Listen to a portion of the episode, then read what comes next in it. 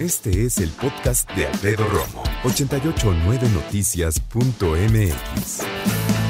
Hay temas que tenemos que tratar y que tenemos que poner aquí en la mesa, aunque sea difícil, aunque sea doloroso, y es que más allá de la pérdida de personas por eh, infecciones, eh, entre otras obviamente el COVID-19, pero también la influenza y algunas otras enfermedades crónicas, bueno, lamentablemente hay personas que esta Navidad y este fin de año van a a extrañar, perdóname, a alguien de su familia o de sus seres queridos, pero porque desaparecieron. Y el tema a tratar es precisamente la trata de personas. Para hacerlo, en la línea telefónica me acompaña Salvador Guerrero Chiprés, presidente del Consejo Ciudadano para la Seguridad y la Justicia de la Ciudad de México. Salvador, qué gusto saludarte otra vez en 889 Noticias. Bienvenido. Encantado de saludarte, Alfredo. Sí, ciertamente es nuestra primera Navidad, ya lo dices tú, no será la última bajo la pandemia según esos, pronósticos, así es. Oye, platiquemos acerca de la trata de personas, Salvador. Eh, es un tema que lamentablemente tiene décadas en el país. ¿Cuáles son las cifras más recientes? ¿Cuál es el panorama con el que cierra este 2020 la República Mexicana?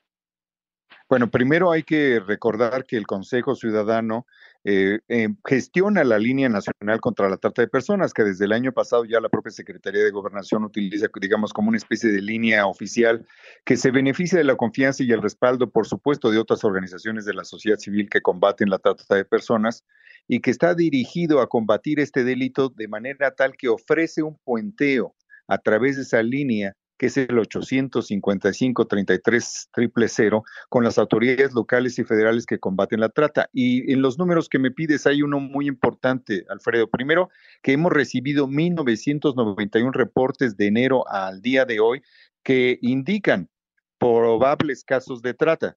Normalmente los datos se nos indica que el 81% de las víctimas de este delito siguen siendo mujeres jóvenes y nosotros junto con otros estamos combatiendo ese delito, promoviendo esa línea y promoviendo también la capacitación de autoridades como la Policía Capitalina. Perfecto. Ahora, lo interesante de todo esto, y ahora que mencionas a la, Secretaría de Gobernación precisamente, es cuando estamos hablando de esta situación, hablamos, ya decía yo hace un momentito, de algo que lamentablemente no es nuevo y que tiene su problema de muchos años para los que nos escuchan ahorita, más allá de las cifras, para ti, Salvador, que estás tan cerca, que presides el Consejo Ciudadano para la Seguridad y Justicia de la Ciudad de México, reitero, más allá de los números, hemos avanzado en la procuración de justicia, en, eh, la trata eh, objetiva de esta problemática en México, se ha fortalecido eh, el país en términos de entender, juzgar y sobre todo prevenir esta situación?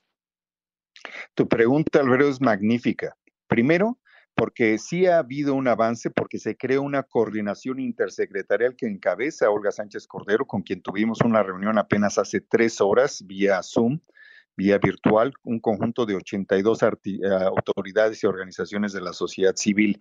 Sí hay un avance en términos de que existe esa eh, Comisión Nacional, a partir de cuyo trabajo se generó ya el primer Plan Nacional de Combate a la Trata de Personas. Y segundo, existe otra comisión en la capital nacional que encabezan el secretario de gobierno de nuestra ciudad y también participan de ella la Fiscalía General de Justicia y otras organizaciones también de la sociedad civil, muchas de ellas. Entonces sí hay ya dos cuerpos desde donde se dialoga sobre el tema y desde donde se organiza el combate respecto de la impunidad por la trata de personas. Y en segundo lugar, hay que decir algo muy importante y me das oportunidad de, de, hablar de ello gracias a tu pregunta, que el delito de trata de personas es muy difícil de advertir. Muchas personas creen que están enamoradas de otra persona y que le deben, por ese amor que sienten por ella, cualquier tipo de actitud, comportamiento o tarea que se les pida, incluida la prostitución.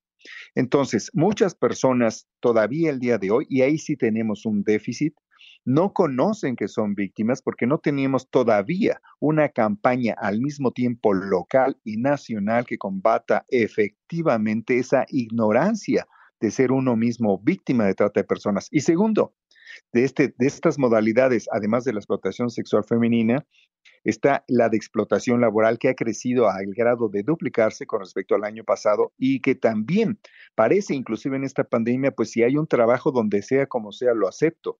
Pues no, porque hemos encontrado casos de verdadera esclavitud a partir de esta explotación laboral o eh, trabajo forzoso que también ocurre en nuestro continente y sí en nuestro país. Entonces, de un lado sí hay avances, hay una actitud distinta de la autoridad, una coordinación distinta, pero de otro lado tenemos 99% de cifra negra en materia de trata de personas porque las propias víctimas desconocen que lo son.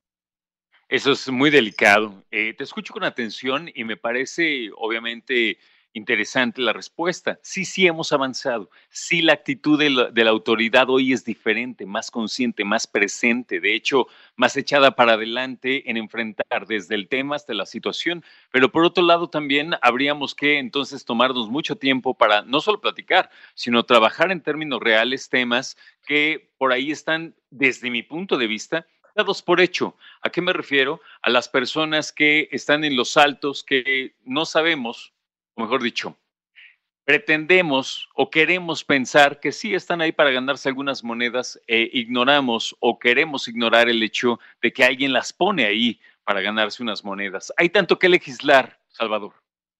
Eh, bueno, ahí tienes mucha razón, primero porque hemos naturalizado todo aquello que creemos que es incómodo, que creemos que ya no hay nada que hacer y lo aceptamos. Y esa modalidad de trata es la mendicidad.